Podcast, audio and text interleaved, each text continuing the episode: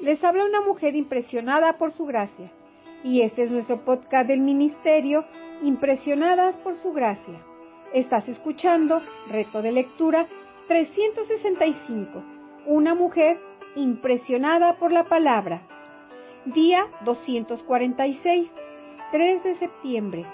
Hoy leemos Ezequiel capítulos del 37 al 39. Los huesos secos. Al comienzo del ministerio de Ezequiel, el Espíritu lo transportó a sentarse entre los desalojados, exiliados, junto al canal en Ezequiel. Capítulo 3, versículo 14.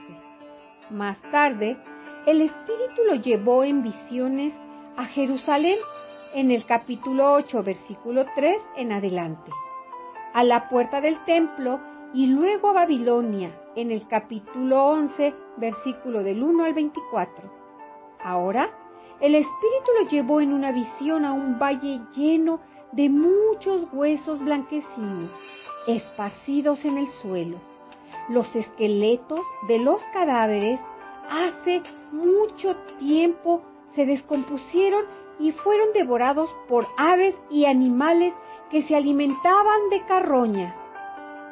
Estas personas fueron asesinadas, como leemos en Ezequiel capítulo 37, versículo 9, y pueden haber sido soldados en el ejército judío en el versículo 10. Era humillante para el cuerpo de un judío muerto no ser lavado, envuelto y enterrado con dignidad en una tumba o una tumba. Estos cuerpos fueron dejados en el campo de batalla para convertirse en alimento para que los buitres comieran y objetos para que el sol blanquee.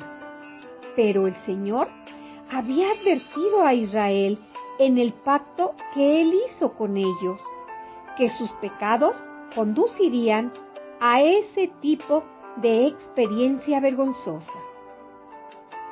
El Señor hará que seas derrotado ante tus enemigos. Tus cadáveres serán alimento para todas las aves del aire y las bestias de la tierra, y nadie las espantará. Lo vemos en Deuteronomio capítulo 28, versículos del 25 al 26. Jeremías estaba predicando este mismo mensaje a Jerusalén. Yo, el Señor, los entregaré en manos de sus enemigos y en manos de aquellos que buscan su vida. Sus cadáveres serán para la carne, para las aves del cielo y para las bestias de la tierra. Lo vemos en Jeremías capítulo 34 versículo 20. El Señor le dijo a Ezequiel que caminara entre los huesos para poder apreciar su gran número y ver cuán secos estaban. Como sacerdote, Ezequiel nunca debía ser contaminado por los muertos. Pero esto era una visión y los huesos no eran tóxicos. El profeta debe haberse preguntado por qué el Señor le dio esta visión pero la pregunta del Señor le dio la respuesta. ¿Pueden estos huesos vivir? Desde el punto de vista humano, la respuesta es no, pero desde el punto de vista divino, nada es imposible. Es Dios quien da vida a los muertos y llama a las cosas que no existen como si existieran. Lo vemos en Romanos capítulo 4 versículo 17.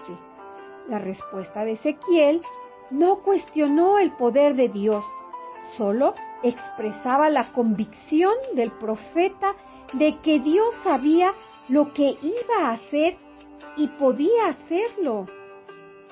Por supuesto, hay una aplicación espiritual en esta visión para cualquier individuo o ministerio que necesite una nueva vida de parte de Dios. Muy a menudo el pueblo de Dios es como ese ejército permanente, realista, pero no vivo. ¿Cómo viene la vida? A través del Espíritu Santo, usando la proclamación fiel de la palabra de Dios. Charles Spurgeon dijo, las iglesias decaídas sin duda pueden ser revividas por la predicación de la palabra, acompañadas por la venida del aliento celestial de los cuatro vientos. De vez en cuando, en respuesta a las oraciones de su pueblo, el Señor ha considerado oportuno enviar un nuevo aliento de vida a su iglesia y a sus siervos, y para esa bendición debemos orar hoy.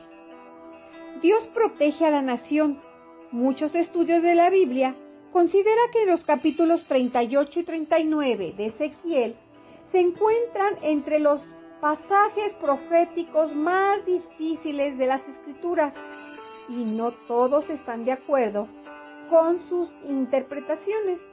Algunos han identificado esta invasión con la batalla de Armagedón, descrita en Apocalipsis capítulo 16 versículos del 13 al 16 y capítulo 19 de los versículos del 11 al 21. Pero los contrastes entre estos dos eventos son demasiados obvios otros ven a Ezequiel en el capítulo 38 a 39 como una descripción de una batalla ideal que aseguró a los judíos en el exilio el poder de Dios para proteger a su pueblo. El profeta anima a sus oyentes y lectores, diciéndoles, el final de la historia, incluso antes de que comience, Dios derrotará a este vasto ejército de coalición y rescatará a su pueblo Israel en su tierra. Lo vemos en el capítulo 38, versículo del 3 al 4. Esta invasión no ocurrirá hasta después de muchos días, en los últimos años. Versículo 8. En un momento en que Israel disfruta de paz y seguridad bajo la protección del líder político que firmó el pacto, el príncipe Go, y sus aliados pensarán que Israel es un blanco fácil, pero se olvidan de la protección del Dios de Jacob. La descripción de la derrota en el capítulo 38 se centra en el ejército, pero en el capítulo 39, versículos del 1 al 8, la atención se centra en el líder del ejército, el príncipe Gob de Magog. El versículo 2 de la impresión de que una sexta parte del ejército invasor se salvará y se enviará a casa humillada. Sin embargo, el verso indica que es Dios quien trae al príncipe Gob a la tierra y le permite intentar atacar a la gente de Israel. Y te daré una vuelta y te guiaré y te haré subir desde las partes más extremas del norte y te llevaré contra las montañas de Israel. Al finalizar el capítulo 39, Dios destruyó al ejército invasor, no solo para proteger a su pueblo, sino también para demostrar su gloria ante los gentiles. Este milagro también fue un recordatorio para los judíos. Recién regresados a su tierra, Ezequiel en el capítulo 39, versículos del 27 al 28, de que solo Jehová es el Señor. El hecho de que los judíos reconstruyan su templo es evidencia de que tienen fe en el antiguo sistema religioso. pero eso no es lo mismo que la fe salvadora en su Mesías, Jesucristo.